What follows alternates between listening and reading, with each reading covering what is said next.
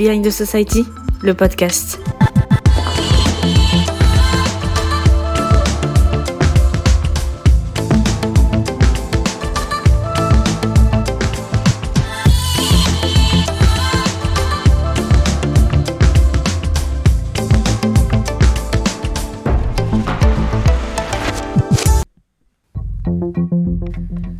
Penser que ça a peu d'importance, au fond, la représentation, que ce n'est pas vraiment ce qui compte, qu'il y a bien assez de droits, de libertés.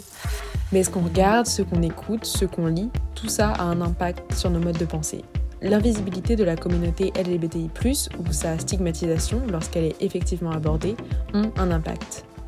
La violence physique est indiscutable et visible. SOS Homophobie rapporte que 164 agressions physiques LGBTI-phobes ont eu lieu en France en 2020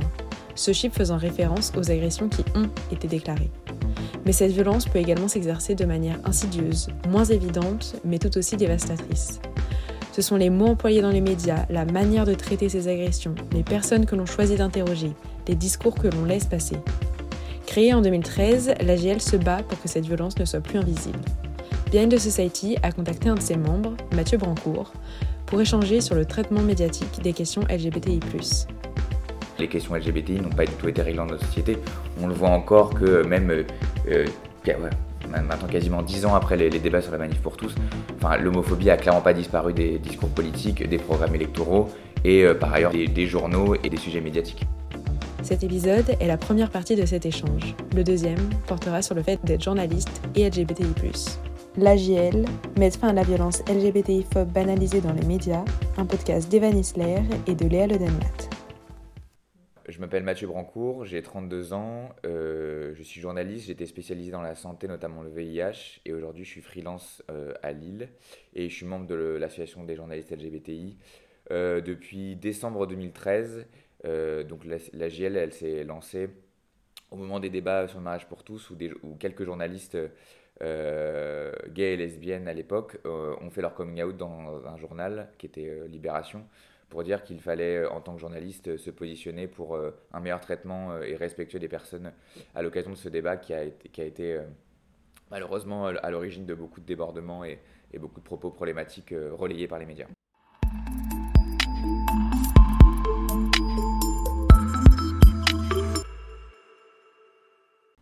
la JL, c'est une association de journalistes, donc c'est une association professionnelle de journalistes. Euh, donc euh, nos missions, elles sont liées, euh, elles se limitent strictement à notre travail d'intervention au niveau médiatique. Donc on intervient et on interpelle les journalistes et leurs rédactions, ou les journalistes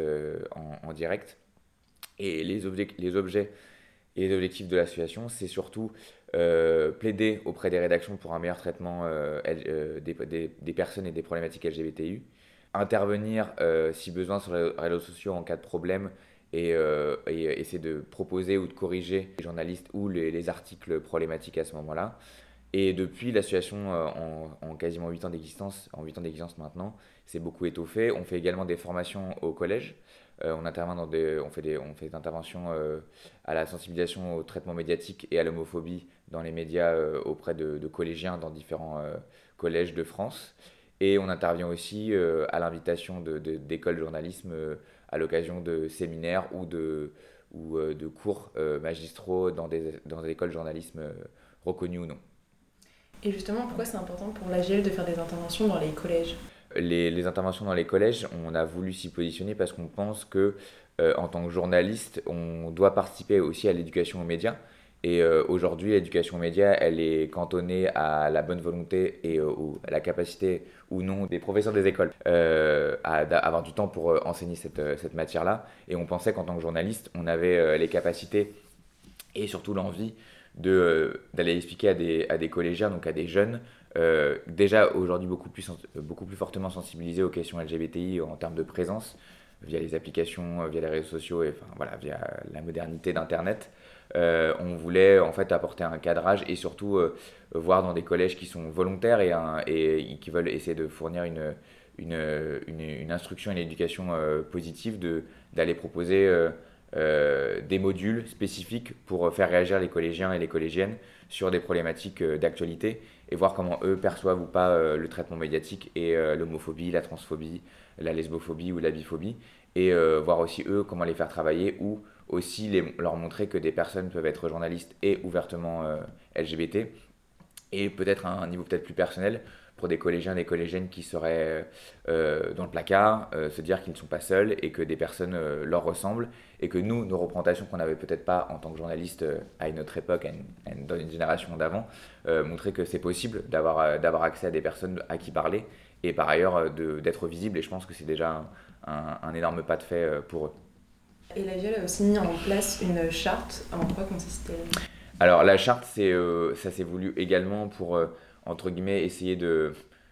euh, sans vouloir mettre une espèce de contrainte, euh, de créer un engagement avec les médias et les rédactions, leur demander euh, sur des 4 ou 5 points extrêmement clairs de faire en sorte de créer une unité dans leur traitement médiatique sur ces questions-là et de s'assurer qu'à chaque fois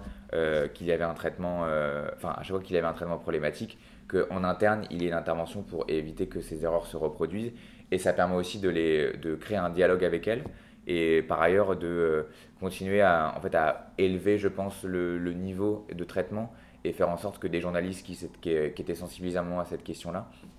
peuvent passer le relais et euh, les connaissances à, leur, à leurs collègues. Et qu'en fait en interne il y ait des, il y ait des, entre des, des, voies de correction extrêmement rapides qui évitent nous en tant qu'AGL d'intervenir une fois la, publication du, papier faite et donc où les dégâts entre guillemets peuvent déjà être faits en termes de traitement ou, de, mots problématiques.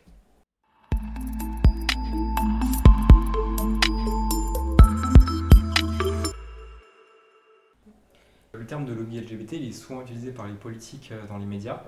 et ce serait pas finalement un moyen d'avoir des propos LGBTI-phobes sans être euh, condamné? Bah, Je pense que l'existence d'un lobby, euh, entre guillemets, le, problème du terme lobby LGBT, c'est euh, que derrière, le mot lobby, ça, ça charrie beaucoup d'idées. C'est euh, lobby de la viande, lobby du tabac, etc. Et, on savait passer pour quelque chose d'extrêmement puissant, euh, des industries qui, pour le coup, elles existent et sont extrêmement puissantes, qui vont, via l'influence et l'argent et le pouvoir, utiliser leur,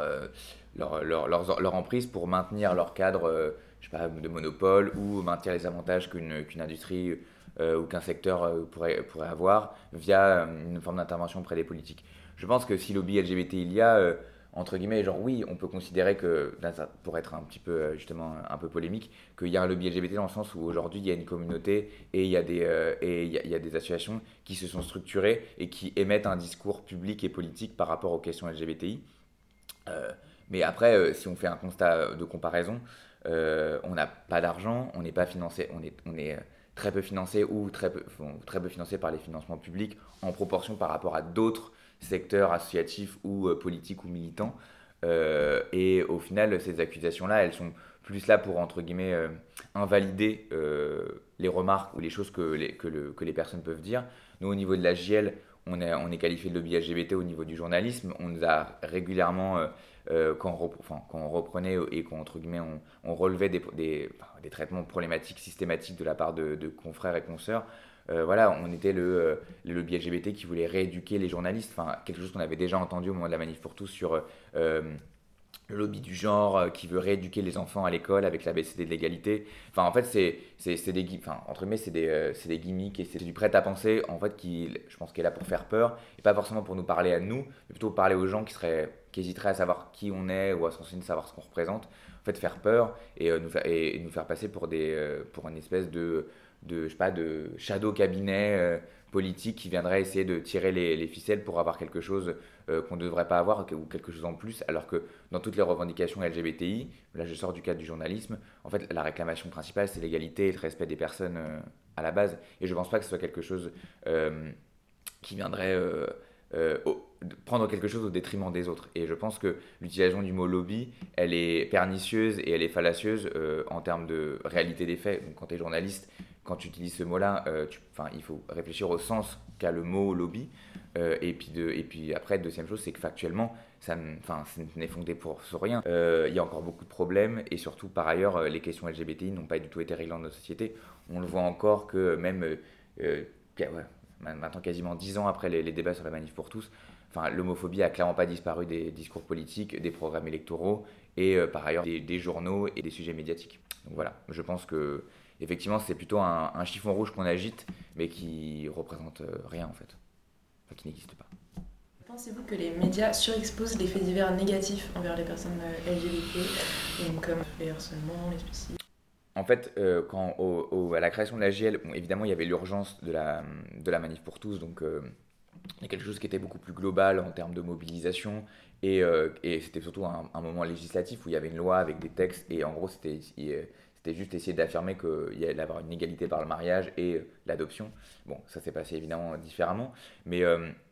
je pense que depuis longtemps, les médias ont, un passif avec le, avec le traitement très sensationnel euh, des faits divers, mais dans tous les cas, ça se passe aussi pour les féminicides, ça se passe aussi pour les, euh, pour les, enfin, pour les, euh, les viols, la, pédophilie, la pédocriminalité. Je pense qu'effectivement, il y, a un, biais et il y a une tentation de traiter des sujets, en gros, sur l'homosexualité via le prisme de l'homophobie ou des agressions, pas forcément pour relever le fait sociétal que pour planter l'homophobie en termes de, en termes de, faits, en, termes de proportions, en termes de, d'impact et, de ce que ça représente pour les personnes elles-mêmes. Je pense qu'il y a aussi euh, effectivement ce, côté où euh, c'est un moyen simple et un peu accrocheur de parler de ces, des sujets-là. Euh, oui. je pense notamment au travail du sexe et, à la, et,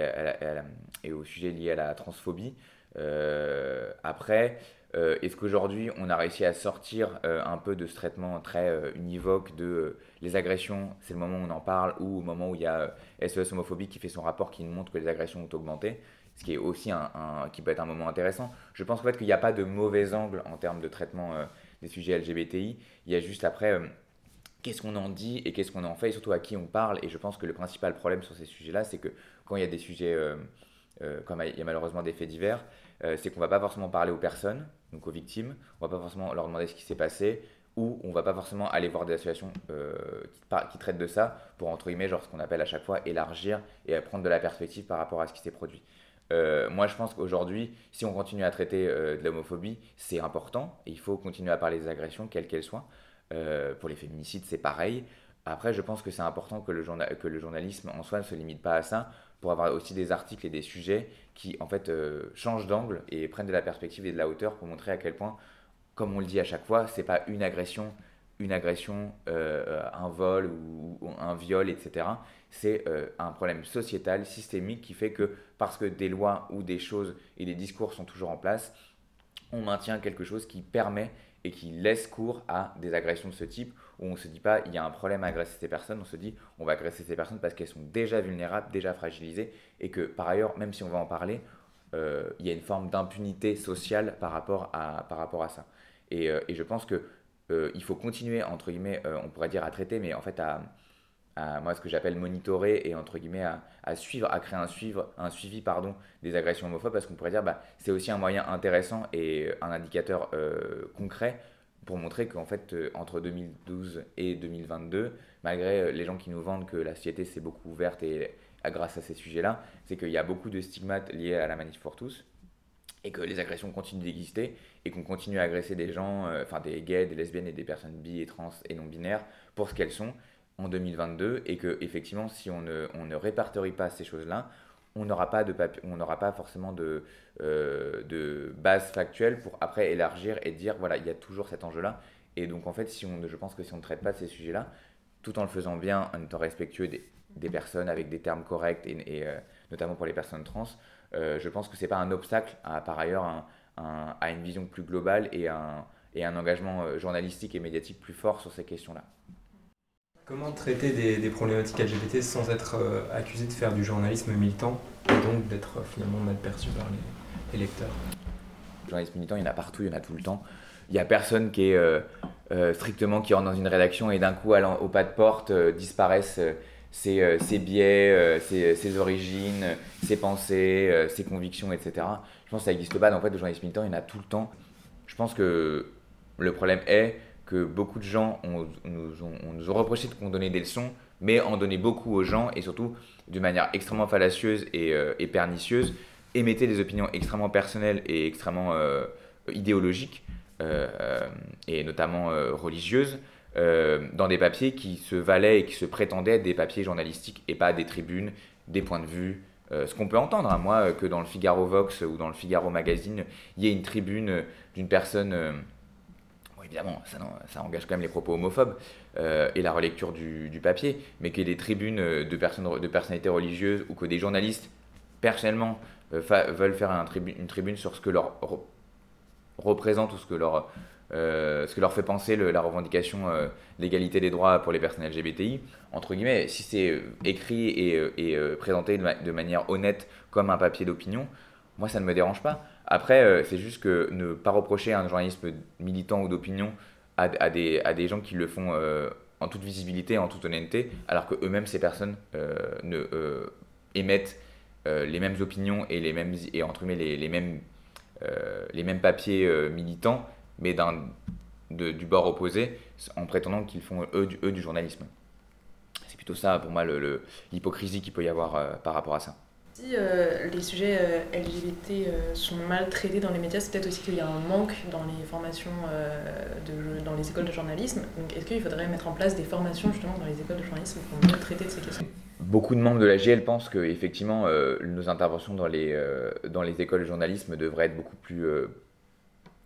ne pas être facultatives et surtout ne pas être soumises à la bonne volonté d'un encadrement pédagogique. Je pense que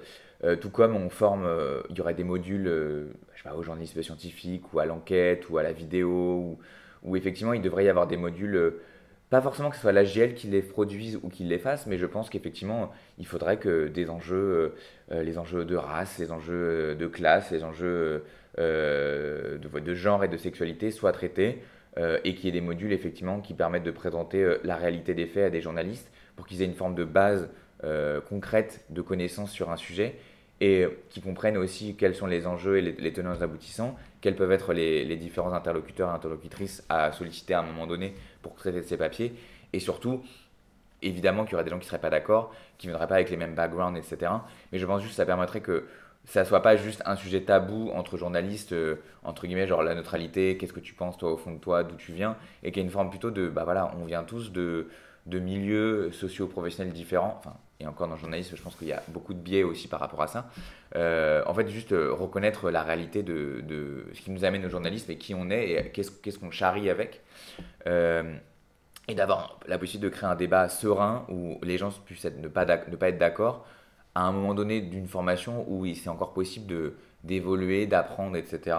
d'avoir des interlocuteurs qui sont pas là pour dire ah toi t'es homophobe toi t'es super mais plutôt dire bah voilà cette façon de penser elle est véhiculée par ça et qu'entre guillemets plutôt de dire que tu as tort c'est qu'on est baigné dans quelque chose comme ça et que essayer d'offrir une, une, forme d'alternative ou une autre perspective pour que les gens puissent avoir juste l'occasion de réfléchir à, à, à leurs propres à leurs propres impensés en fait. Et, euh, et je pense qu'effectivement euh, euh, sur les sujets LGBTI comme pour d'autres, je pense que les écoles de journalisme, mais comme d'autres types de formations, devraient proposer des modules obligatoires à leurs, à leurs étudiants.